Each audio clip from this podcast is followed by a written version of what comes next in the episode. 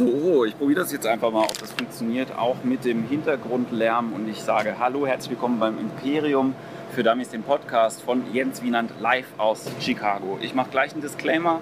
Wer äh, des Englischen nicht so gut mächtig ist, kann warten, bis ich wieder zurück bin. Dann gibt es wieder Folgen auch mit deutschen Comedians. In der Zwischenzeit versuche ich einfach hier ein bisschen abzugreifen, wen ich gerade vor der Nase habe und mit den Leuten mich ein bisschen zu unterhalten. Und dementsprechend ist die heutige Folge auch mit einer Stand-Up-Comedian, die ich bei der Love Factory getroffen habe. Ich war da bei der Open Mic Night, um mich da einzutragen, um nächste Woche selber irgendwie nochmal auftreten zu können, aber auch um mir ein paar Stand-Up-Comedians anzugucken.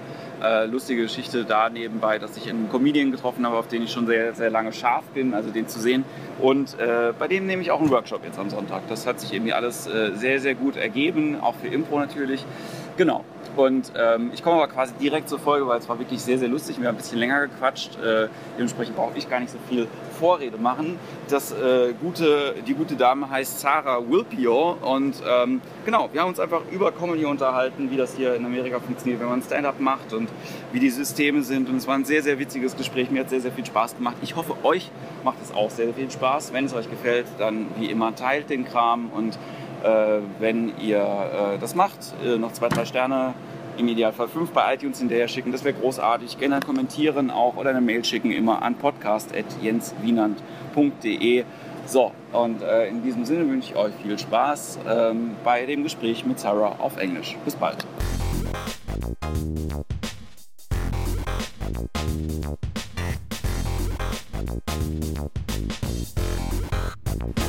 Yeah, we, we are talking about like dog training and how you how you can start with it, and you just said YouTube videos, and I think you can learn everything now today like by tutorials. Yeah, that's how I learned to do anything. Like my roommate just had to put her bike together, and Yeah. we, we went on YouTube. I don't know how to cook, like literally anything, so I went on YouTube to learn how to like cook chicken, and I was like freaking out. But the guy was so calm, and he's like, "Just like keep going, you're doing great." But he wasn't, you know, talking to me. Uh, yeah, but YouTube is the place to go. Yeah, and I think that it's- anything. it has something to do also like with your age. Like you're uh, 20, 22. 22. Okay, Mhm. so um, you're like what, what we call digital native. Like, and for you, it's totally normal. Like Yeah. to look up things on on the internet. Right. I think like back in the day, you know, like people had to like go to a library, you know, Yeah. and like get a book. But it's so easy to just go on Google and be like, how can I train my dog and then also like fix a flat tire? And they're like, well, we can help you do both those things, you know? So it's like so much easier, especially like like you said with my generation, people just like that's embedded in their brain already. Um, so to be right on the topic, it's the it's the same with comedy for you, isn't it? Or or how did you learn that? How did I learn comedy? I don't know. Like people always ask me like why I do comedy or like and I started doing actual like writing and stuff when I was back in college and I worked for this uh, comedy satire TV show. And it's kind of like Saturday Night Live, like the Daily Show kind of thing. Yeah. And um, I didn't even audition for that show. I auditioned to do kind of like celebrity news, like that show. And then I got put on the comedy show. It's called The Agenda. And I was like, I don't know anything about comedy or any. And I was like so nervous. I was like, I don't think I can do this. Like, I don't know if I can write comedy. And then the producers of the show started asking me to like fix people's jokes and like stuff like that. And I was like, oh, maybe I can. And then my friend started doing stand up, and I'm very like fueled by jealousy and like other people doing things. So I Yeah. was like, I'm gonna try it, and I did it, and I was so nervous. Like I practiced my set so many times, like in my room with my hairbrush. I did it for like a friend, and I was like, all right, we're gonna do this. And somebody actually recorded it for me, and I Yeah. still have it. And I talked so fast. Like my jokes were actually not that bad, but I was just like, like because I was so nervous. And then I was just like, I'm gonna do it again, and here we are. So when when was this? This was I started in 2013, Okay. 2014, yeah. Those yeah, like 2014, like the spring. Yeah. But I watched a lot of, and I don't even know how I came across her, but I found Amy Schumer stand up Yeah. on YouTube, of course. Okay. What, what were you looking? What were you looking for? Uh, were you looking like for for just like for comic or comedy women or what was the uh, the thing was a topic that you said? I, I I just I, that's the thing is I honestly don't know how I came across Amy Schumer, but I saw one of her videos, and then I saw she did a stand-up special with Nikki Glazer and Marina Franklin and Rachel Feinstein on Netflix, and it was called Women Who Kill. It's since been removed, which I'm very mad about, and I watched that so many times, and like I think with stand-up because I never really watched a lot of it before, I was like, Yeah. well, how do I start writing jokes? Like? And Amy Schumer, a lot of her, and you know, people label her like a sex comic, and like I talk about sex, but like I try to talk about you know my family and like things. Like if something is bothering me, I make a joke about it, and like like my parents for a really long time hated that I did comedy, and I would be in tears all the time, and I did a bit about it, and it was like one of the best bits that I've written, and Okay. like so it's. I know some people do observational or some people do one-liners, but I like to, you know, write what I know about and make jokes out of that because it's like it's the easiest thing because it's happened to me, you know. Okay, so um, yeah, you you uh, use a lot of like terms that like when you're into comedy, you're you're available like uh, one-liner, observational humor, Yeah. like you're killing all this all this stuff. Like, um, but uh, isn't it like uh, funny that you uh, before you were into it, like when you when you first got in contact with with comics, was it like Yeah. something that you that you really fast adapted, or was it uh, uh, things that you think what what are they talking about? Yeah. Well, it's it's so funny that you say like you killed or something because I told my mom. She asked me how a show went. Yeah. I was like, I killed, and she goes, "Who did you kill?" And I was like, Sue. I was like, nobody. It means I did like a good job, or like people say like bombing, and that's kind of stuff. I mean, I didn't have a trouble like learning the lingo for it and stuff. Yeah. Was, I mean, like a lot of people say like a joke is hacky, which means it's overused. It's a topic a lot of people talk about, and that stuff I kind of from doing with the agenda, like working on that, I kind of learned the terms. It was, and especially like the more you do comedy, the more you kind of know like the lingo and like you know if you're like, hey, how much time am I doing? Like, you know, it's kind of like cool to have like your own. How my last per minute? Right. yeah, yeah. Just, I just um, a friend of mine he, sent me like an um, a guide for writing and a guide for uh, for performance, and I'm just reading it right now while I'm here because like today over I got time. Right. and it's uh, a lot of like with these phrases uh, which i think uh, okay i know that you're using it but if, if it's for beginners you should explain what you're talking about Yeah. like even with the with the killing or bombing or stuff Yeah. like it's written from a comic talking about stuff that he knows but i think okay like when i'm an absolute starter for what for what this is written so i i don't know what you're talking about Right, like on the side, it should have like a key. Like bombing means you did bad and no one Yeah. laughed and like it was just silence. Yeah, I can understand how that'd be confusing for like somebody who's like, you know, an off the street person like just picks up a comedy book and they're like, "What is this And I mean? also think like bombing is a strange term for absolute silence, you know? Mhm. Like if you think about it, you're like, yeah, bombs make a lot of noise, but Yeah. uh, you guys are definitely silent.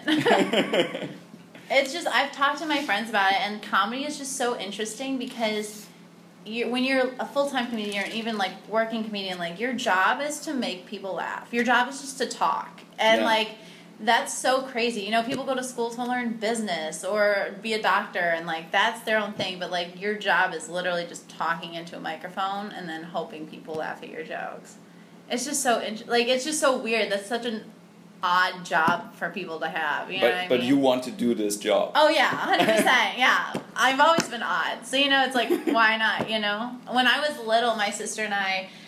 Okay, I used to make up the songs, and they were like the weirdest like songs. Like we were little, and I have just always loved making people laugh. And but then you know, I never thought of it as like something I want to do professionally. But I don't know. I've been more of like a creative person. Never been like a really book smart person. Like I can memorize facts and stuff like that. So it was like fine in school, but I just like attention. A. So like being on stage and everyone's listening to you, you're like, "Mm, I'm a queen. So it's like, I don't know. That's I've always seen myself wanting to do something like creative. I wanted to be a singer when I was little because I was in like show choir and like all this stuff. But I don't know. I love comedy. Yeah. What what have you done like uh, artistic before like before you uh, went to comedy? Did you do something as a kid? Did you learn singing or? Um, well, okay, so my mom tried to put me in baseball, and I did that, and I was like, okay, I'm not an athlete. So then when I was in the first, I joined choir in fifth grade, and you had to like audition for that, and I was so nervous because I was just like, I hope I get in. And then I did. So I started doing choir from fifth grade until my senior year of high school. And then I tried to play the flute in third and fourth grade, and I never practiced because it's like, who cares, you know? Um, and then I did uh, my first play in eighth grade. I was one of the leads in the play. That was really cool. So then I just kind of transitioned into uh, drama and, you know, and theater and choir and that's when I loved performing, you know, and like being on stage and getting to, you know, be a different person, which is kind of like what comedy is, you know, when like you talk to somebody and then you see them on stage, sometimes, you know, it's two different people, you know, so they might be going like more outgoing on stage and really quiet and and so it's kind of cool to be like your own kind of character while you're on stage, you know. Okay, so uh, uh, where where did you grow up? Where where I'm from Cleveland, from Cleveland? Ohio. What is Cleveland like? Cleveland, um, I, I think when when German people are listening to it, the only thing that we like connect to Cleveland is the movie, like the Indians from Cleveland. This is all that we know. Yeah. Yeah. Well, people, I say Cleveland and they say, oh, the Cavs, you know, the basketball team. Yeah. I'm like, I get, I've never been a sports person, so I don't really care that much about. I'm from like the suburbs of Cleveland, so I grew up in like a pretty. I mean, I went to the school with same people, and Cleveland's just kind of like, it's like a smaller, dirtier Chicago. You know, Chicago, you have storefronts everywhere. There's restaurants. Like Yeah. you can do anything any day, anytime. Cleveland isn't like that. I mean, we have, you know, you can go watch a Cavs game, you can go watch Indians. They have the Rock and Roll Hall of Fame, which I don't know how often people go to that. Um, so, like, that's the downtown area, and they're trying to revamp it. I worked down there at a comedy club last summer, and on one of the streets, they had all these bars, and because they're trying to attract young people, you know, Yes. because, like, we're the future. So, um, but as far as where I grew up, it was just kind of like, you know, like a white middle class suburban town and I mean I went to school, I hung out with friends, went to the mall and like that was it. You know, it's nothing exciting like here you can go to the beach because it's right there. You Yeah. can go anywhere, you know. So the decision to go to Chicago wasn't hard. Oh no. I the first time I came here was freshman year of high school, so that was like 6 years ago. Yeah. And uh, we came as like a choir slash orchestra trip and i loved it like as soon as we got here you know like i said it's like it felt like cleveland but bigger and cleaner and more lively and there's always people out and Yeah. um, so i did that and then um, i came here again twice last summer um, my ex-boyfriend was here at second city doing the like comedy program. So Yeah. i came to visit him and then that was more like because when we came here for school it was like all the touristy sites and you go see the bean and like blah blah blah. But um, it was actually cool just to get like in neighborhoods where it's not really touristy and like see you know people just like living here you know? And then i can't remember the last time i was here. Yeah so i've been here a few times and i always wanted to live here. Like as soon as i came freshman year you know Okay. So Yeah. and now you're living here and uh, you're working at the Laugh Factory. Yeah. So how came that?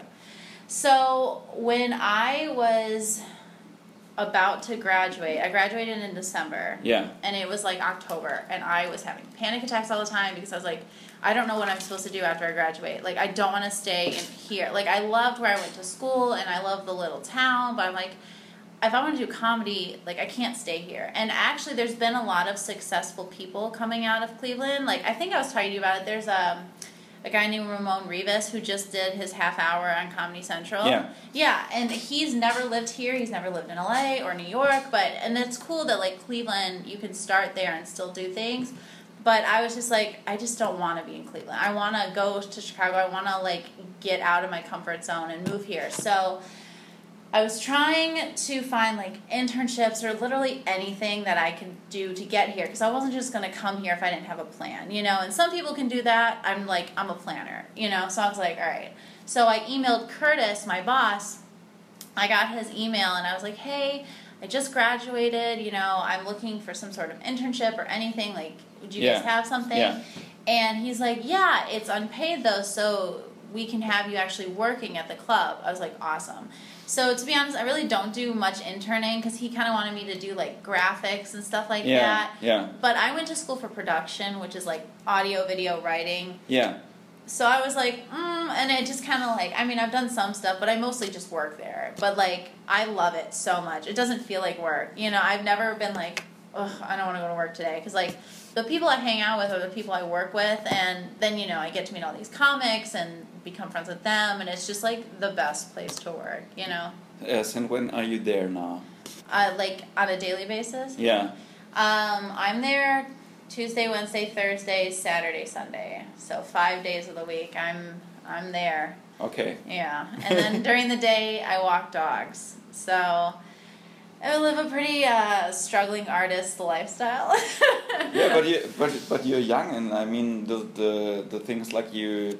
Uh, this uh, something I want to talk with you like about like having aims in America for for what are you're doing. So what is the what is the dream? What is your your, your yeah yeah your your aim you're you're living for? I mean. Yeah. Well, I, you know, I don't need to be like Kevin Hart famous or Amy Schumer famous. Like, I just want to be good at comedy enough that I don't have to have a day job anymore. Like, I want to just work and have comedy be my only job. Like, that, if I could do that, I would be happy. Right now, you know, I get shows here and there, but I'm supporting myself walking dogs and, you know, selling tickets. So that's the ultimate goal is if I can just, and even just tour. Like a lot of comics from here, um, a, a comic, Rena Calm, she just did a tour of like a bunch of states and it Yeah. wasn't anything crazy, but you know, it's like at least getting out there and meeting, because comedy, as many comedians as there are, it's such a small community. Like, yeah. you know, when I say I'm from Cleveland, people go, "Oh, do you know Ramon?" And people from here know him, and you know, and that's just with anybody. You kind of start to get into like a little community, and everybody knows everybody. So it's nice to go to other states, and then you know, you meet those people, and then you can do shows later on, and so that's just kind of my goal is to be like a working, like a full time comedian. I But- don't need, you know, How many comedians are in Chicago right now? like bless you Yeah, or yeah. Gesundheit. Is that right? Yeah, that's right. That's right. Um, there's like 200, maybe more. But Cleveland is so much smaller. Yeah. And that was the biggest challenge was coming from somewhere where people knew me and I could get on shows easy. Yeah. And then coming here and these people were like, who is Who this is she? Yeah, Right. yeah. Yeah. It's like new meat, you know, it's like stepping into the sandbox when you're little and everyone's like, who are they? You know, but you know, I've been here since January and I've done a few shows and to me I like kick myself because I'm like I need to be doing more, but it's hard because the more you go to other shows, then you meet the producers and you meet other comics. But the problem is, since I work at night, I can't do it, and I Yeah. can't go to as many mics as I want to. So Mondays, Tuesdays, I do the mic at Laugh Factory on Wednesdays, and like Fridays. Well, there's not really much on Fridays, so it's kind of like I need to like do as much as I can in like three days Yeah. because otherwise people are like, "Who are you?" You know. So that's kind of the biggest challenge is like trying to get out there, but also you know I can't because I'm working. But then I'm also learning from comics and meeting other people. So I don't know. It's just like a back and forth battle with myself. I'm like, I'm terrible. Like I need to do more, but you know, you're kind of like trapped in a circle. Okay, for for improv, like Chicago is like a mecca, not only because of the um, of the many theaters that you got for for your your shows and for watching shows, but also like for the classes and what you can learn like from people Mhm. doing it for so long time. So is there for stand up as well? Like I, I know there are some stand up programs as at the Second City. Yeah. But are there like I I I think like when I talk with people like improvising in Chicago, there the numbers are like five thousand people like Yeah. playing improv, and when you say now two hundred uh, stand-up comics, I think like it's for such a big city you can you can handle this. Yeah. Yeah. Yeah, um, there are, like you said, there's stuff at Second City. You can take workshops. Um, Kelsey Huff, who's like a really big name in the Chicago comedy scene, she has her own like female workshop for stand up. It's Yeah. kind of like women who have never done it before and like Yeah. want to know the basics, and then they do a showcase at the end of the program. Um, I know a few comics, a few like regulars at Laugh Factory that do their own stand up um, shows that they like do out of Second City. So that's not really put on by Second City. It's just these comics were like, hey, we want to teach stand up. So there are kind of like smaller, more individual things. Um, I, you know, like I said, Second City does it. I don't know if IO does it or um, The Annoyance might. Have you been to The Annoyance? Yeah. Okay. They might, because I know they do stand up open mics on Saturdays. Yeah. So it's it's just different though because I feel like teaching stand up See, I know nothing about improv. So, like, Yeah. I don't know how you guys start teaching classes or, like, what kind of things you do. Because Yeah. with stand up, you need to, A, be able to, like, get up and be by yourself. And a lot of people freak out. Like, I'll talk to improvisers I know, and they're like, I can't do stand up. Because at Yeah. least, yeah. Do you agree? Yeah, sure. Do you think it's easier doing improv? Um, for for the start, yes. For the start, yes, because like in the um, the when I teach improv by myself, when I got starters, they never done improv before. My aim is just that they have fun. This is my aim. This is Mm-hmm. Everything. When they when they are having fun with with each other, like they're playing child games or Yeah. something else. This is what you need for improv, and you get hooked on this feeling. Like, Yeah. oh my god, I did this like when I was five years. I never did it like since thirty years. It's great. Why why Yeah. why, sh- why shouldn't I do this every week? Like, Yeah. And you tickle the people by the fun bone. So, Yeah. And and this is this is really easy, and you get you get hooked on this. Yeah. And also like when you uh, when you see like improv shows, it's um, it's different if you uh, go to see comedy sports or if you go to see like uh, long form improvisation at the. IO. They are like different type of uh, cup of teas, but what is the same is like they are all like uh, relying on each other. You know, I, I got a partner, and um, I learned when I was here like two years ago. This was one of the big signs in my uh, in my in my head saying. Your job is that your scene partner is a fucking rock star. Yeah. This is your job. Right. So you're just a good improviser if the people next to you is looking great. Yeah. So, and if everybody does that, it raises. Right. But when you're doing stand up, you're all alone. But I Yeah? love that about stand up. That was like in school when they would tell us, oh, this is a group project. Yeah. I'd want to blow my brains out because I'm a person that works best by myself. Like, because I feel like, you know, if your partner lets you down, you know, I, you know, you say I want my partner, my scene partner, to look like a rock star. Well, if they're not feeling that for you, you know, then you're screwed and you're on stage and nothing's prepared. So you're like, where are we going? And you know, yes, and and you got to just go with it. But with stand up, I love it because a you're by yourself.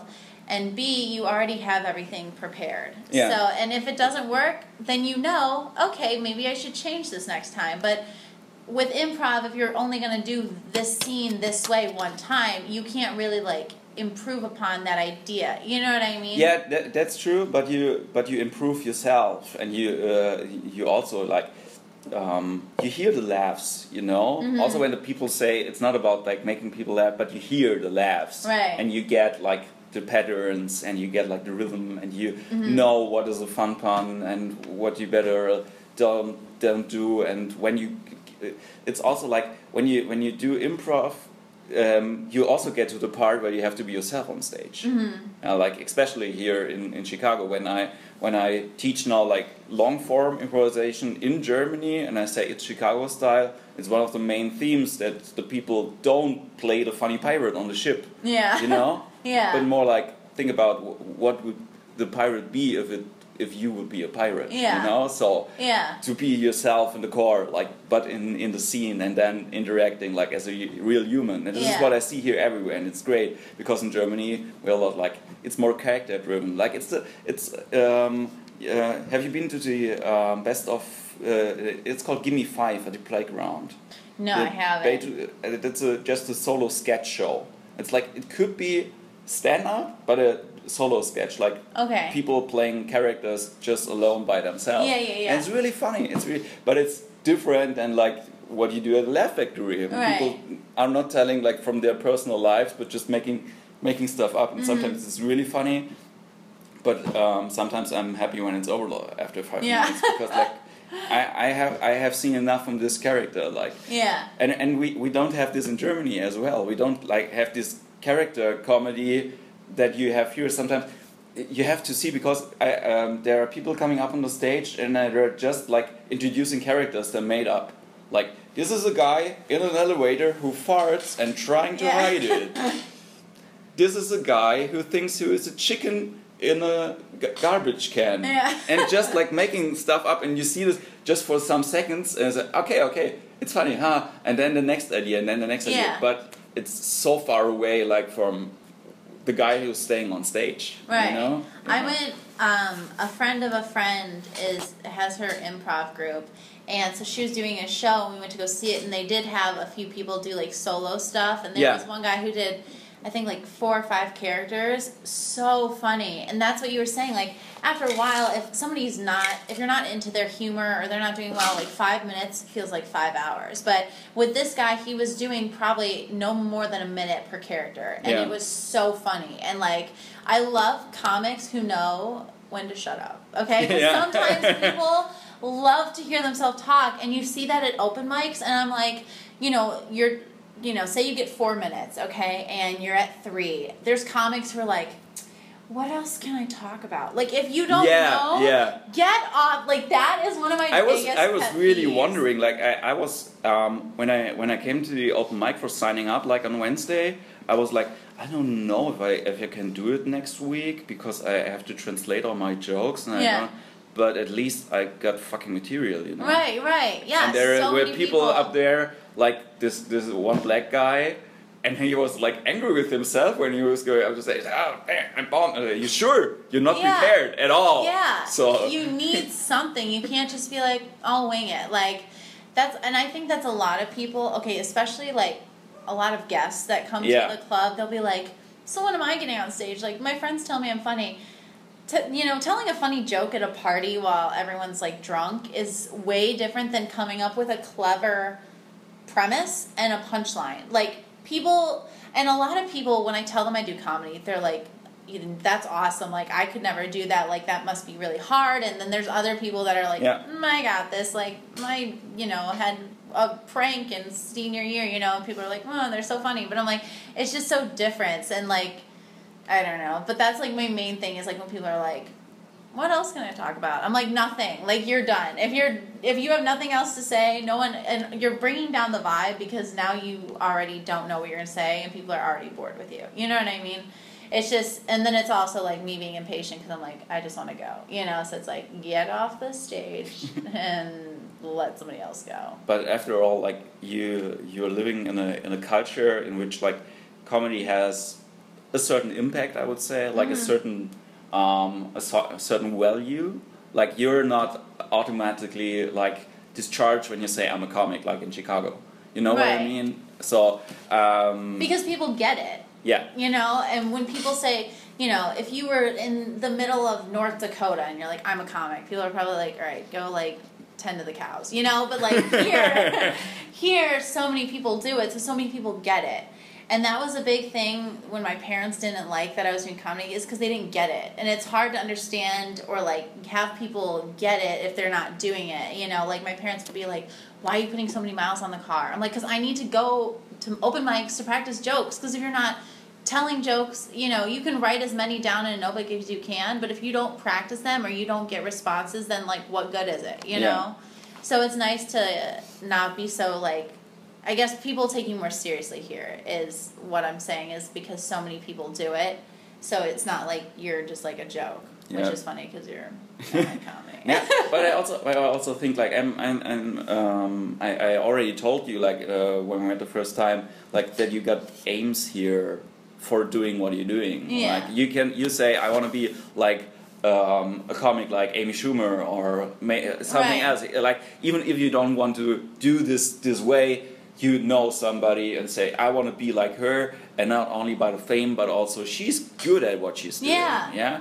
She's really, really good. I want to be as good as this Yeah. person. And this is quite um, strange because in Germany it's the opposite. Like, Really? the, yeah, yeah, the good selling people are not the best ones. Like, they're appealing. Yeah. You know, and that's the reason why our our most famous uh, famous comedian he sold like two days after each other stadium with eighty thousand tickets. So Oh, meaning wow. one hundred sixty thousand tickets on one weekend. That's amazing. Yeah, but he's not good. Really? So yeah, yeah. So if you ask like people who are into it and they're uh, and I, I'm sure when you when you would talk with him, he wouldn't use the words bombing and killing because he he is a good comic for the people who, who like it, but it's not like it's not clever at all. Like, Yeah. you know. You know. Well, especially when you do comedy, you know, and you know, you know, com- comics are the ones that if you can make another comic laugh, you're in because they know, you know, what's funny, what's clever, what's good writing, what's bad. It's easier to make an audience full of you know just people who don't know really anything about comedy besides listening to jokes laugh than it is Yeah. to make like you know another comedian laugh and like i think like what you said like this guy's probably you know sold 160000 tickets. people are like oh he's good but then you're like he's not that good you know like and then he might be hacky i don't know who he is you know Yeah. but like a lot of people are very trying to be like appealing and relatable and like Yeah, yeah, that's that's also like a, a thing. Like, we got a lot of the, the people who are like um, having success. They're more the nice guys in, Mhm. in Germany. We got like some some like character driven comedians. They're like also uh, making up stuff and they're living this character and the people like the character and they're going to the show. So, but it's also uh, it's also like different. Tell me, um, so what would be your next steps? As a comic, and then I can tell you what would be the steps in Germany for you. okay So, So at Laugh Factory, in order to be booked on like a show, you have to get passed, which is when so you get on the showcase. That's the first step, and you perform a three minute set for Jamie, who's like the founder of Laugh Factory. He's the owner. He's like the head honcho. So he'll watch your three minute set. If he likes you, then you do six minutes. Then if he likes that, then you do ten minutes, and then once you pass your ten, then you can be booked on shows. I am currently in the showcase. Um, I'm going to be doing my three minutes for Jamie, but he's always at the Hollywood Laugh Factory. So, and I'm kind of towards the bottom of the list. So when he's here, there's a bunch of people before me. Um, so my main goal is to just get, like, short term is just to get through the showcase and Mhm. like get past, and that might take a year, which is like killing me. But like, it's just something that has to happen. You know, like that's just how it has to be. It's not going to be overnight. And that's my thing. Is like I'm so impatient. I'm like things should be happening now. Like I've already been here five months, but then I'll have my boss Curtis be like, "You've only been here for five months," you know. But like, so my short term thing is to go through the showcase. Um, I just booked another show I'll be doing at the end of June. I have a show tomorrow. I'm just trying to like get on as many showcases as I can and do as many mics as that I can. I just want people to know who I am. I want to get to like a level where people are like, "Oh, I know Sarah Vulpio. Like she's good. I want to put her on my show." Yeah. Not me like being like, mm, "I can tell jokes. Can you like give me five minutes?" Yeah, you yeah, know. So that's kind of like my short term thing. Is so how, to, how how much material do you have right now? um like how many minutes I Yeah. could do strong. I would say probably I could probably do like fifteen. Okay. like if I, you know, got all my good shit together, I could do 15, Okay. 20 maybe. But like Okay. yeah, so With a good conscience. yeah, yeah, yeah, yeah, yeah, not yeah. just like bullshit stuff that Yeah. I'm like this Ah, might what work. I'm talking now about. Right, Yeah, just yeah. a collective of over the two years I've been doing it. If I threw it all together, I could do like 15, 20. Okay. So you you would um, there is I I just call him the guy. Okay. Yeah, and he needs to like you to put you in a show and maybe uh, uh, you're running in a show like on a weekly basis maybe Yeah. and then um, like you maybe you would get uh, a spot as an opener sometimes so Mhm. what what would be that like What would be like in America? yeah Um, I mean, opening for anybody, like if you were opening for like a famous comedian, um, I actually okay. Have you ever heard of this, uh, the Sklar brothers? no Okay, so they're twin brothers. They're both comedians, and they worked. They they performed together, and they had a show on ESPN. Like they have a Netflix special. Like they're actually like professional working full time comics. They came to Kent, which is where I went to school, Kent. Yeah. Um, they came for like a one night thing, and I actually got to open for them, and that was like awesome because it's like two like actual big name comics and like me like at that point I had only been doing comedy seriously yeah. for like half a year. Because I started two years ago but then with school and everything I didn't get to do as much as I wanted and like that was just like awesome. But it Yeah. depends like if you you can open for pretty much anybody. It just depends on like the venue and how big the comic is and you know your audience and stuff because then it depends like you know what opening actually means you know Okay, okay. So um, let's take this show you opened for. How many minutes did these two made at as, as a main act, like for a regular show? Um, I think they did about like an hour. Okay, so and this is all that you do. I mean, longer shows are not like quite usual here. Yeah, it's more like um, I haven't seen. Uh, I mean, like I saw Chris D'Elia. Do you know who that is? He okay. He's a a big name comic. He has his. Uh, he's on a show Undateable on whatever network or something. But he's hysterical, and um, I saw him at the Vic a few months ago, and like he did like almost two hours. Yeah. But you won't see that. That's not a common thing. Like if you go to Laugh Factory, I mean, you were there Wednesday. You see people do eight minutes, twelve minutes, fifteen Yeah, minutes. It's yeah. not like I think once we had a guy do an hour. But that was like a special guy who came in. So it's not very common. Or like if you go to Zanies, that's another one where there is like a feature and a opener and a headliner, but I don't think even they do like hours. Yeah. Okay. Okay. So um, I I noticed. I just wanted to tell you because I I noticed a little bit, but I wanted to be authe- authentic when you Yeah. talk about it. Um, so in Germany, it would be like this. Um, like I can take me as an example because it's just like doing it now for yes since two years. I I um, do like uh, stand up beside my other shows. I host a lot, like by myself, and I play improv, and uh, I'm living like from the shows and like from my from my hostings stuff. And I don't earn so much money right now from uh, from stand up because I'm not so good. Yeah, I know I know this because my uh, I'm not. Uh, I, I didn't find my my uh, my stage voice yet, but I get like good jokes. But the mm-hmm. problem is with the jokes, like for German people, are they are too hard like they're not like likely enough. Okay. I'm not so nice on the on the stage as I am private. Yeah. So and, and it clashes uh, a little bit and it irritates the people. So why why he's talking about dead babies? I, I don't Yeah. know why why. So yeah. German's like more lighthearted. stuff. Um, there, yeah. On the one hand, you can do it, but it has to. Uh, there has to be a reason for it. Okay. You know, you can talk about this stuff, but it's always like, so why? Why is this his theme? Because we got a lot of comics like um, talking about themselves is more like, I'm a fat guy, and this Right. is my problem as a fat guy, Yeah. or I'm Turkish, and this is how it's be, uh, like for a Turkish uh, people to live here in Germany Yeah. or something else and I don't have one of these things you know I'm not I'm not like Fat really no, not fair or uh, fat or Turkish yeah that's my that's my uh, my best uh, practice but let's say I got 10 minutes now and the people know okay uh, um, my uh, my name is Jens Wienand and uh, now I'm doing like open mics also um, we got like a, a one show it's called Kunst gegen Bares uh, a show which I also like host and, and promote um, in English would be like art for money so it's an open mic. You get ten minutes. You can do whatever you want, and the people they uh, vote with their money how they like the best. Oh, really? Yeah, yeah. It- It's a great show. So and it depends. We got uh, in the small venue we got uh, between thirty and fifty audience in the big venue, and, And uh, this is just an open mic? it's just an open mic. Yeah, they pay uh, like three euros on the entrance, and the rest they get paid directly to the, to the Yeah. artists. There are eight artists. So and it's quite a, a, a guy from Cologne um, inv- invented the- the show, and it's running all, all over Germany now. Because Oh, it's for me as a promoter, it's really easy.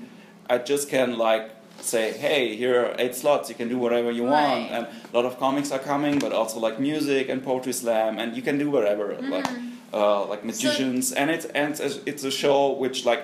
Uh, is really good from the from the diversity, you know. Yeah. Yeah, but uh, my job is like I can. I I also have the job that like there should be at least three good people in it. Right. Yeah, they Otherwise can't be like, yeah, yeah, yeah, yeah. Yeah. And um, let's say I, I I'm touring all this stuff till my act is good. Like I get like ten minutes uh, good, but to be like on mixed shows, which is like another possibility, we don't got like fixed theaters where you get like we got one in Berlin and one in uh, one in Munich and and some other theaters, and they got like regular spots where you can play. Yeah, but more it's like mixed shows which are touring in different places, and they are all like uh, promoted by different people, but like agencies.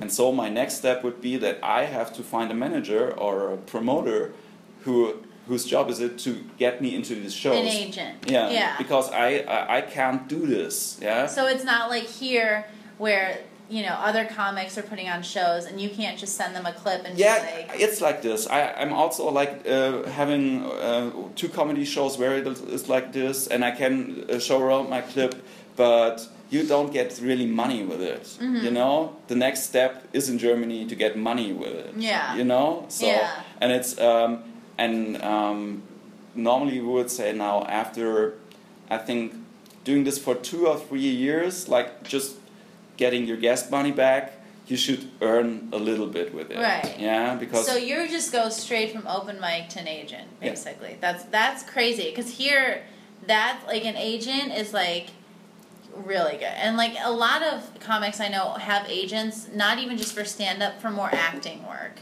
because they try to do commercials and stuff like that.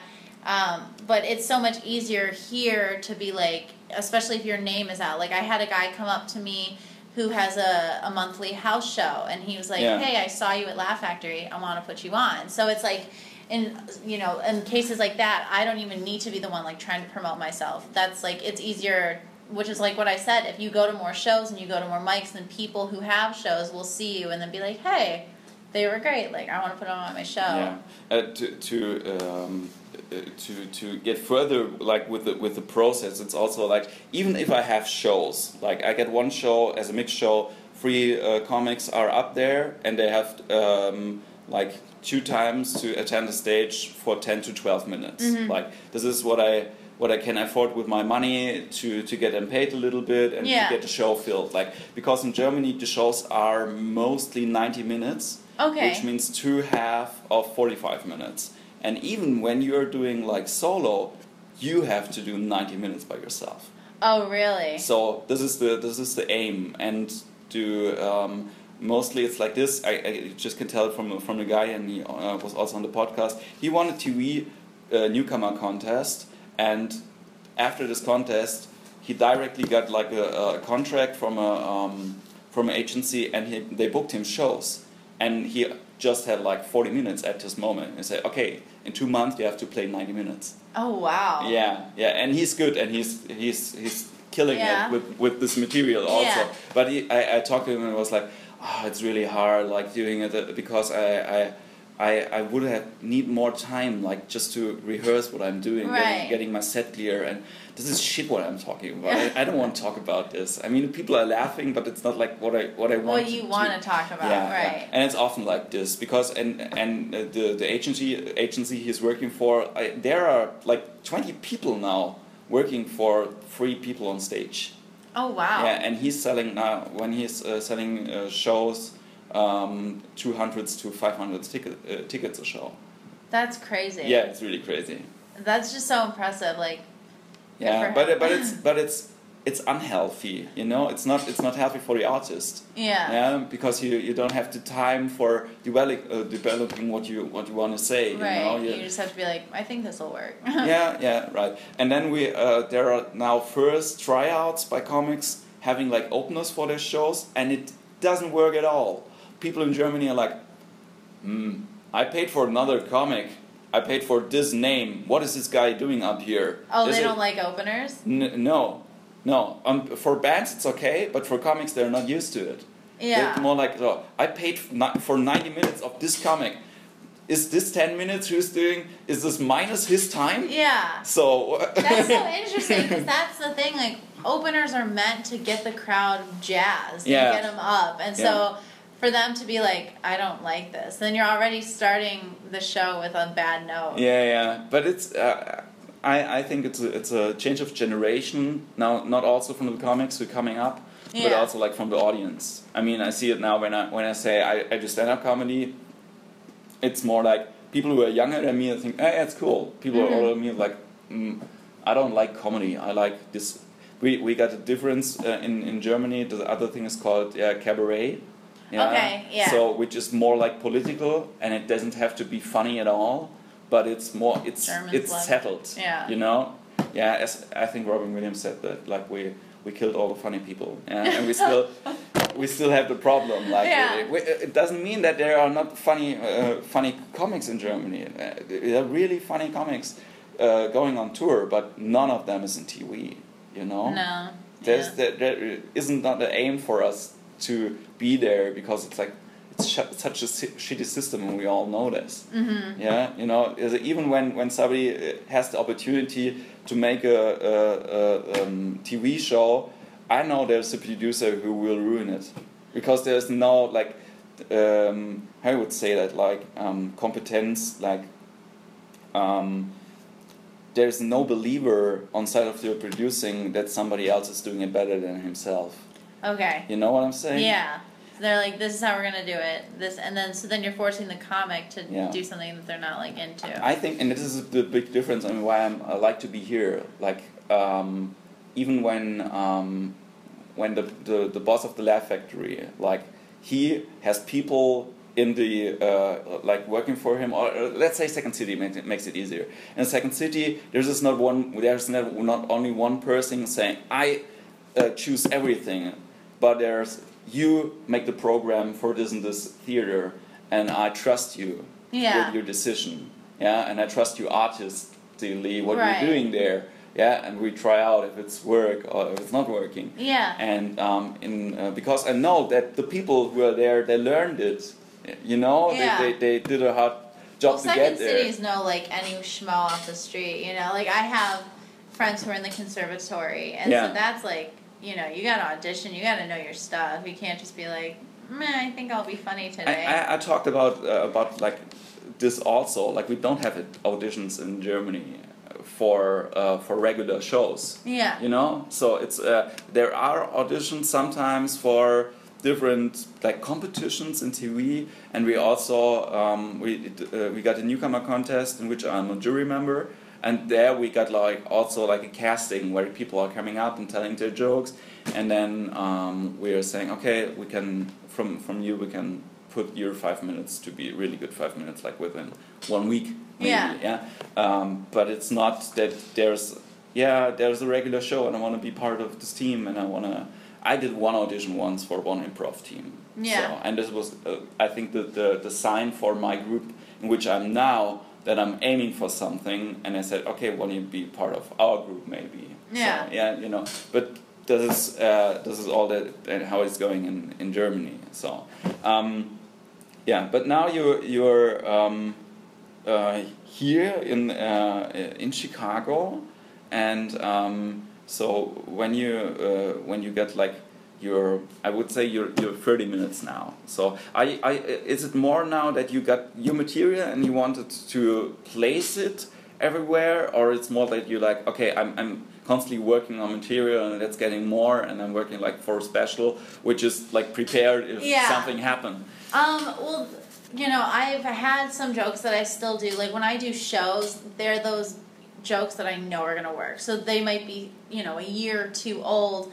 But what I want to do is like, cause I see the same comics every night, you know, and I see their set. Like I could recite their jokes for you, you know, and so that's why something I always try to keep writing. And if there is a bit that I want to work on, I'll keep doing that and keep working on that one. And then I kind of have, you know, like my best of and like old jokes that I have there. But I always try to write at least like one joke a day, or like if something funny happens, I'll make sure to like write it down and be like, this might be funny later. But you know, I never want to be a comedian where people already know all my jokes. Mhm. And I love Amy Schumer to death, but I've seen pretty much everything she's ever done, and I could tell you all of her jokes because a lot of her stuff is repeated material. Yeah. Um, she came to my school back in December, and I went and saw her. And even then, she was doing some jokes from her album that she made back in like 2011. Yeah. And I was with my friend, and they were like, "How do you know that joke?" I was like, "Cause it's old." And like, and obviously, there's no way to guarantee that like everything you say is going to be 100% new and no one's going to have heard it before. But like, just the idea that like you keep writing new stuff, and like, Yeah. it's kind of like you know the people that i talked to at second city and they do your main stage shows it never is like okay we're scrapping all that and putting in new sketches. It's like at one at a time you kind of are replacing sketches with new stuff. And that's kind of how i like to work with stand up like i'll Yeah. have bits and i'm like okay i'm tired of talking about my parents. So like i won't do that anymore but instead i'll put in this but i'll still have old jokes. It's just stuff that i'm like i know it works but it's like how long can i keep talking about this? You know what i Yeah. mean which is like, that's another thing that I'm always like, how long can you keep using a joke? Because you may have said it a thousand times. but an audience member is going to hear it for the first time. But you're like, but I want to move on. I want to keep writing new stuff. Yeah. So it's kind of like a hard in between of That, like, that's that's also like I, I, just realized now because uh, when I started like going up on a stage, I, I uh, just start with improv and I start with uh, poetry slam. Yeah, and Yeah. you know, and poetry slam was like ah, I make things up and I read to the people and people laugh about like what I just made up. And, Yeah. And I try to be clever when I do stand up, and I, my aim was ah, when I. I, I, I am watching the scene now for six years, like from the outside, and I'm hosting shows and I'm uh, doing all this stuff. But I, when I do stand up, I want that it will kill. I want every joke that will work, but it's not the way it works. no. No, It never it- is. No, it's more like when I go now on stage, I begin to tell people which I told like 100 times to another people when I met them. Right. You know, it's more like I, I like this story. I Yeah. like I like telling it, and people laugh about the story, and I like it because like it's me and belongs to me. And it's more like getting closer to this and from this view, Right. maybe. Yeah, and there are less dead babies, I have to say. Yeah. Good. All right. We like less dead children. Yeah. Uh, the kids love it. Yeah. well, that's like, um, you know, it's it's hard to keep talking about a joke that like. And another thing is people always are like. Did that actually happen, or how true is that now? Like, you know, the thing talking about my parents don't believe in me. My parents 100% support me now. So that's Yeah. another thing. I'm like, this isn't true anymore. Like, yeah, it's funny, but I'm over it, and that was like an old time, and now it's like it kind Yeah. of feels untruthful. And obviously, there's not 100% truth to every comedy, whether you're talking about yourself or doing you know. It's so it's like it's kind of hard to keep like, should I keep telling this joke because this isn't really happening in my life anymore? Yeah. But it's funny, but people like it. But you're like, but sometimes you got to be like. Fuck it! Like I want to do what I want to do, and like what I want to talk about. You know? So what what are you um, like?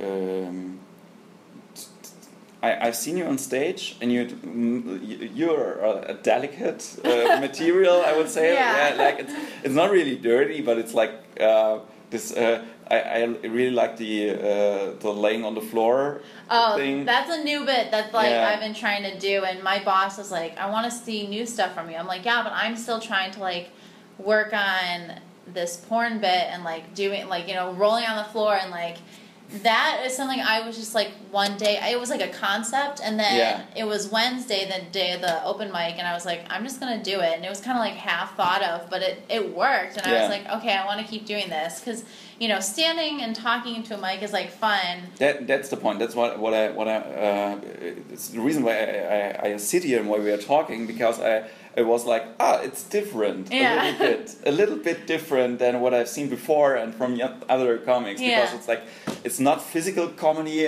but it's like it's just was really really nice and I was like ah yeah she she thought about what she's doing there yeah and I think also like it's uh, it's brave that you like change the position from standing Right. to lying on on floor Yeah. like if, for, especially when there uh, are cruel animals running around on the stage oh yeah this was this was so nasty that cockroach thing. Yeah. Okay, everyone was freaking out. Okay, so for those listening, there was a bug on the stage on Wednesday night show during one of the comic set. It was the smallest. It must have been like in like two inches. I don't know what that is Yeah. in centimeters, but like it was so tiny. And my manager brought it back. He's like, "This is what was on stage." I thought it was like an actual cockroach. Like you step on it, Yeah. and it'll live for three Yeah. more years. But uh, yeah, I did lay on a bar, or not on a bar. I did an open mic on Tuesday after I got off work, and I did the porn bit, and I was laying face down on a bar floor in Wrigley. Okay, like that's brave, you know? that's like taking, but in the moment, I'm not like, "Mom, I'm like on the dirty floor. Like, you know, that's Yeah. what people say, like, commit to the bit. And I'm like, I want this to be funny, and I want people to laugh at it. And people did laugh at it. And I'm Yeah. like, if I have to wash my face three times a night, like, you know, it's worth it. you know? yeah I, I think there are uh, like other artistic things. I, I just uh, listened to the podcast with uh, Marc Maron and Steve O. Okay. like and uh, I didn't know that Steve O like he had a training as a clown. I didn't know that. He did? yeah he did. And um, I just like thought about like I, I don't like clowns at all. Yeah. and, uh, but on the on the other hand like it's um it's um, there are so many like artistic things you can do on the stage in which you have to be more prepared like for stand up Mm-hmm. like for stand up it's just your, to- your job that you have written your jokes on a paper, and you don't should bring the paper to the stage. This is the only rule, you know, yeah, for a good, appearance. Maybe it don't look shit on stage. Yeah. But um, but there are other people like like magicians who have to buy so many things to like do what Do you're doing. job, yeah. yeah, or or even like the um, yeah like clowns you have to to to wear this this mask and and putting up like all this stuff. or if you do sketch comedy and you have to wear costumes and all this all this stuff i think we're th- this is the reason why i like stand up so much. Not only or, or why i like improv so much not only like because of the art form but i hate to be prepped you know? Yeah. i never i i get one I think a bad experience as a kid, and after this, I didn't want to like be be in a masquerade any longer Yeah. because I was 11, and um, I was ill on my birthday. I got uh, um, birthday in December, and we got no Halloween, but we got like a masquerade thing. It's called like a carni- carnival in, in Germany, and it's in February. And I made like a birthday carnival party, and um, I said, "Come all dressed, yeah, make up uh, Yeah. as superheroes, something." And I was the only kid who was dressed. Oh, and oh no. and I can tell this is not this is not the, the part which is depressing. The depressing part is what the dress looked like. I was a turtle, and I made the costume by myself by just cutting up an old carpet in two halves. There were two circles. Like under each carpet, there's a so it's it's yellow stuff that the carpet won't like slip away. Right. This was the front. Okay. Yeah, the front of the of the of the of I the turtle. it, yeah. um, how you call it? Like the turtle The shield. shell, yeah. yeah. and the back was like the uh, the other part of the. The um, shell. Yeah, and and I had like construction gloves, and I put away like two of the fingers because the turtles just have three fingers. Right. You know. It's very and creative. Yeah, yeah, I think it's pretty good costume, but it was like I I I just remember it and was like I'm still ashamed. Wait, so this is your party? Yeah. Okay. Well, And then I'm you need to have better friends who know how to follow. Yeah, directions. this was this was I think one of the one of the first times when I thought that I don't have real friends, you know. Yeah, you're like. yeah. I thought you were gonna come as like a, a turtle, and we were gonna do some mutant ninja turtles. You know? yeah, and yeah, like, yeah, and then and then and then later there was like uh, uh, I I uh, it didn't sank in really well. So a, a few years later, uh, we were a Rocky Horror Show, and I also like dressed up like Frank-N-Furter style. Yeah. And there are compromising photos of this dress. I was 16 years old, and if anybody has seen it, I'm sorry. Uh, but uh, what I want to say is that, um, like, I don't like costumes at all, like being on stage. You've just been scarred too many times. Yeah, yeah, and it's and and I think you don't have to, you don't need it. Yeah. The best shows I've seen were people alone with a microphone, and Right. they didn't need the masquerade. I don't even need a big light show Yeah. or anything. And that allows the audience to kind of use their own imagination. Like with Yeah. improv, you know, you're opening a Coke can, but there's no can in front of you. So Yeah. that's like you're doing your part to show the audience this is what I'm trying to do, and it's like their job to kind of understand what you're doing. Yeah, and I and I also like I do so many like open mics and uh, and like uh, com- song competitions and and stuff. Like people coming up on the stage with the guitar and just playing alone with the, in the, in the, in the bar, and they're great. They're Mhm. great people. The gr- the songs are awesome. I, I love what they're doing. Yeah. And I was uh, because I I'm working so much in the evening. I don't get to go to concerts. Yeah. Uh, but um, a friend of mine, he was doing like his last show ever, and so um, I was going to see the show, and in the front there played like a singer-songwriter guy, and he was like average. It just was like average music he was playing, and he had a light show. So, so Yeah, lights so were people- changing and Yeah. and uh, a flash was going on. And I was like, really, I don't. It's it's. I, I hear the songs and the songs are not so good at all. Yeah, less is more. Yeah, Yeah. yeah, and I don't need the and the light doesn't make it better. you No, know? it just makes your music more uh, shitty. yeah, yeah, and I yeah, also right, can't sing. right, and, yeah. and and I don't, and I um and I've seen like a lot of productions in which I just paid for the production, but the artistic thing was like crap. Yeah. You know, I, I've been to the um, to the Batman live show. Yeah. and uh, afterwards I was re- I was crying in the car. Really, I was sitting there that just bad? It was so bad. I was just. I, I really wanted to see it because like the, the trailer was so awesome and to be honest like the production itself was crazy Yeah. it was really crazy because they like they had a the big face of, of, of the Joker and the teeth were the people like moving um, in white costumes Oh, that's and stuff. And it was this was really good. But they had it like um, a playback for the for the theater play and the people were like moving their mouths but not synchron. And then they had have you seen like bad artists ever? Like a bad clown artist who are moving too fast Yeah. and things get hushy in some way? Yeah. it was like this all the time. It was like okay there is this uh, girl now uh, in the rings and doing a circus uh, more, was more like Cirque du Soleil Yeah. but with a Batman theme you know Yeah. and I was so disappointed. I was really in the in the car, and tears are, were running. I'm, I'm not crying loud, but really, they just killed Batman. I, I I don't want to see something like this any. Yeah. any longer. And a lot of people kind of think, of the production values really Yeah. good, then it's a good show. And when I was in high school, I went to go see another high school's production of Beauty and the Beast. It was like the Yeah. musical. Their sets were amazing. Their costumes were beautiful. Like, but the talent was terrible. More than half of the cast was bad. They weren't good singers. They weren't good actors. Like, there were obviously a few people that were really good, but I remember sitting there and I was like, it's so easy to make people believe that what they're watching is really good because what they're seeing is good. But that Yeah. doesn't automatically mean what they're hearing or you know is good.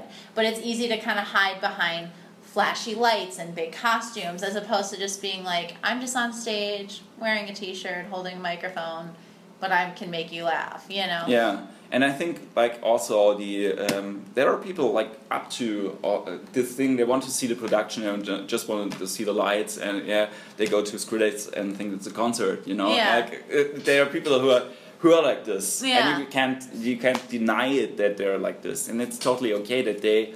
That they want to be entertained, but I don't want to be a part of like of, the, of the system which entertain these people. Yeah. you know. i saw back in december there's have you ever heard of the trans-siberian orchestra Yeah, Okay, so Yeah. they're like famous and everyone their shows always sell out. Well, I got a chance to see them for the first time and I had like really high expectations and I was like the show I mean it has flash like so many lights and it's cool how the lights go with the music and there's smoke and there's effects and there's video, but when it came down to it and obviously the, the they're good, but it was like also boring. Like, you know, they don't it's hard just for me personally to listen to music without words. Like I need something to like get into, but like it was just it, it was boring. A lot of their songs were slower and so you know, I was like it's so flashy and extravagant and I'm not saying that they were bad. It just felt like I had such high expectations for this show Yeah. because I've heard so many wonderful things about it.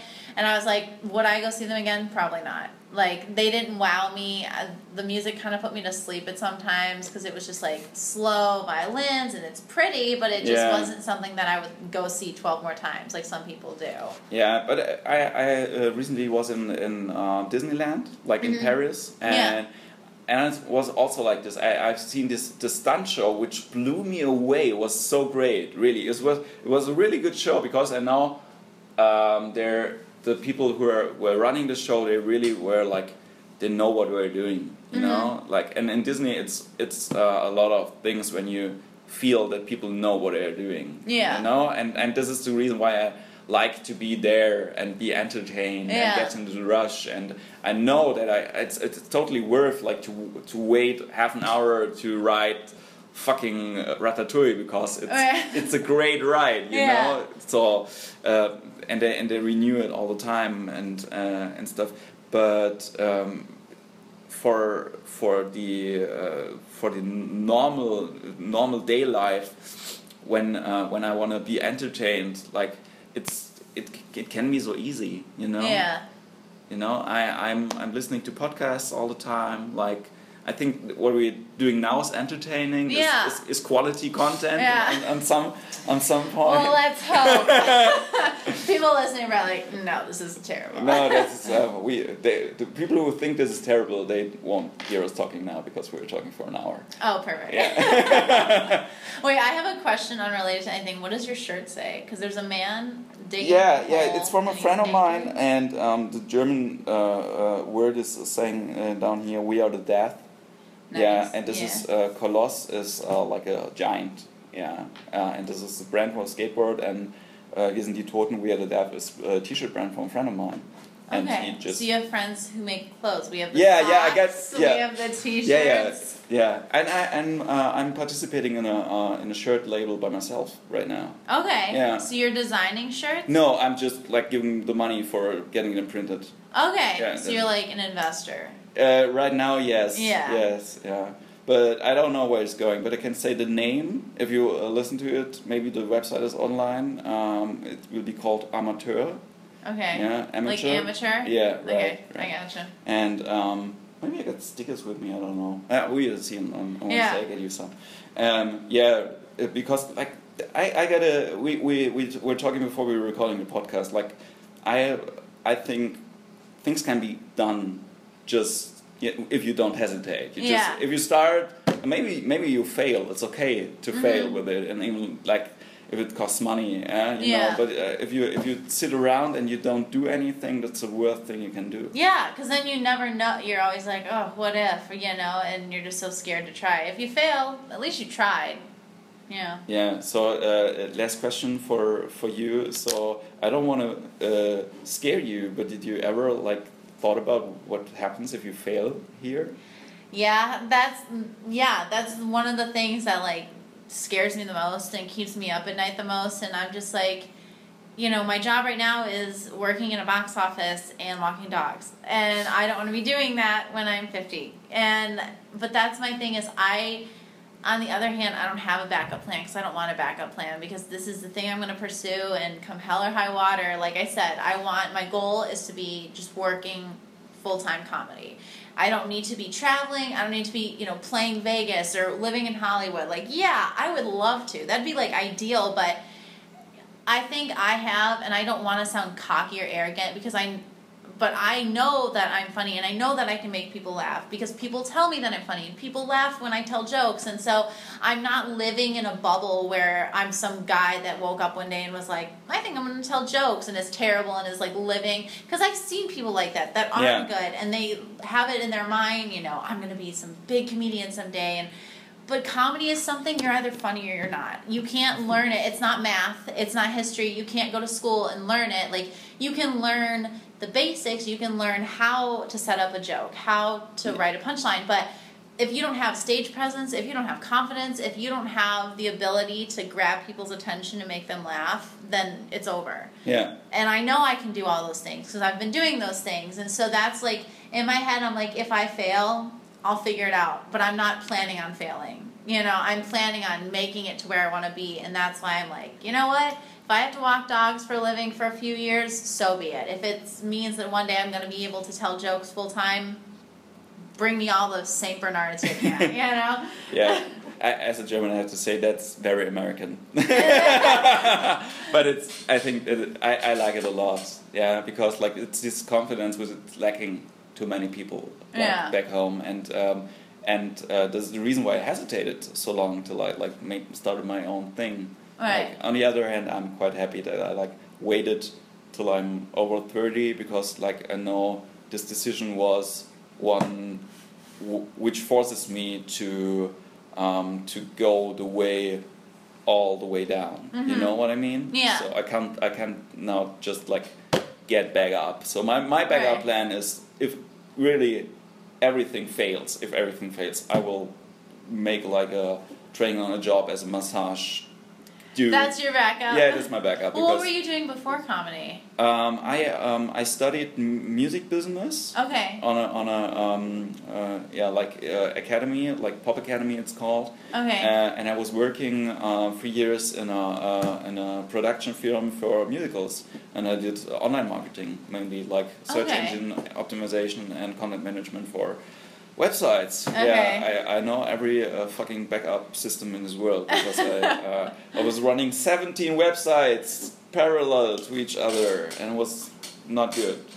Yeah, Gotcha. I liked it. I liked the job, but I was far too away from from the events. And I had more more possibility to be at the event and like because I wanted to set up shows. Yeah. This was the reason why I started like the the uh, the studies. And now it's so funny that like with the turnaround over doing art by myself, I'm possible now to make up shows. Yeah, so you do the shows I do when and where you want. Yeah, Yeah. yeah, and they're They're small. like, can I come? They're like, no, go search Google again. You're like, damn it! no, no, no. I really, I, I'm, uh, I'm planning like to do a, um, uh, a festival next year in, in Germany with uh, with international comics. So Oh, nice. yeah, yeah. But I, I don't know how many people are interested in it. So I don't know how many money I can invest uh, personally, Yeah. and uh, who will like give money to it. So because it's hard, the, the people who are who would really like sell tickets are too expensive. I can't like afford Dave Chappelle to come over Right, to right, Germany. right. You know, it would be just too expensive. So my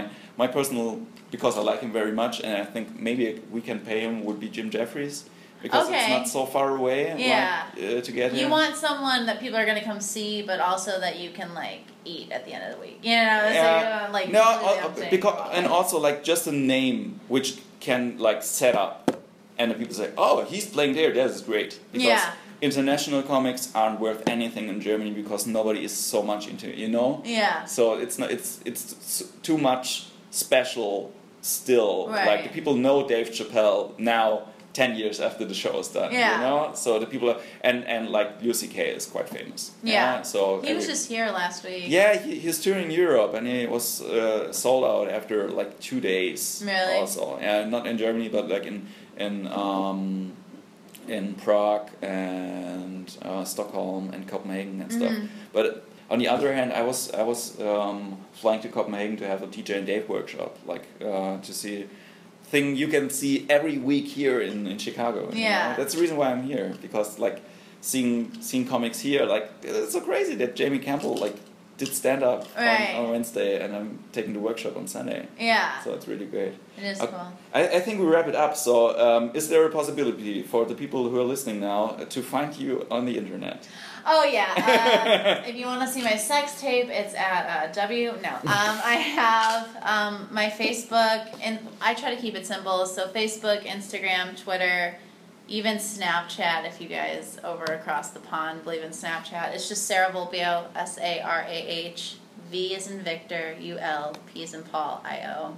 Uh, you can find me there. I have a YouTube page where I make stupid videos sometimes um, when I feel like my dreams are dying and I need to make something. Uh, like sometimes if I can't do open mics, I'm like, fuck it, I'll make a video. And then I make like, I made a character.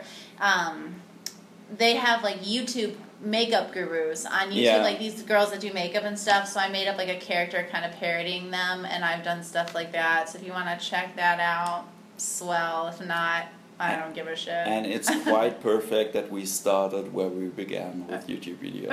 So that's crazy. yeah, yeah, yeah. That's the improv and uh, magic. that's what they call a callback. in yeah, bam. So uh, yeah, thank, thank you for the talk. It was was great. yeah, great. thanks for having me. It's cool. Yeah, then uh, uh, good luck, and uh, maybe we do this again, like uh, when you're coming to Germany.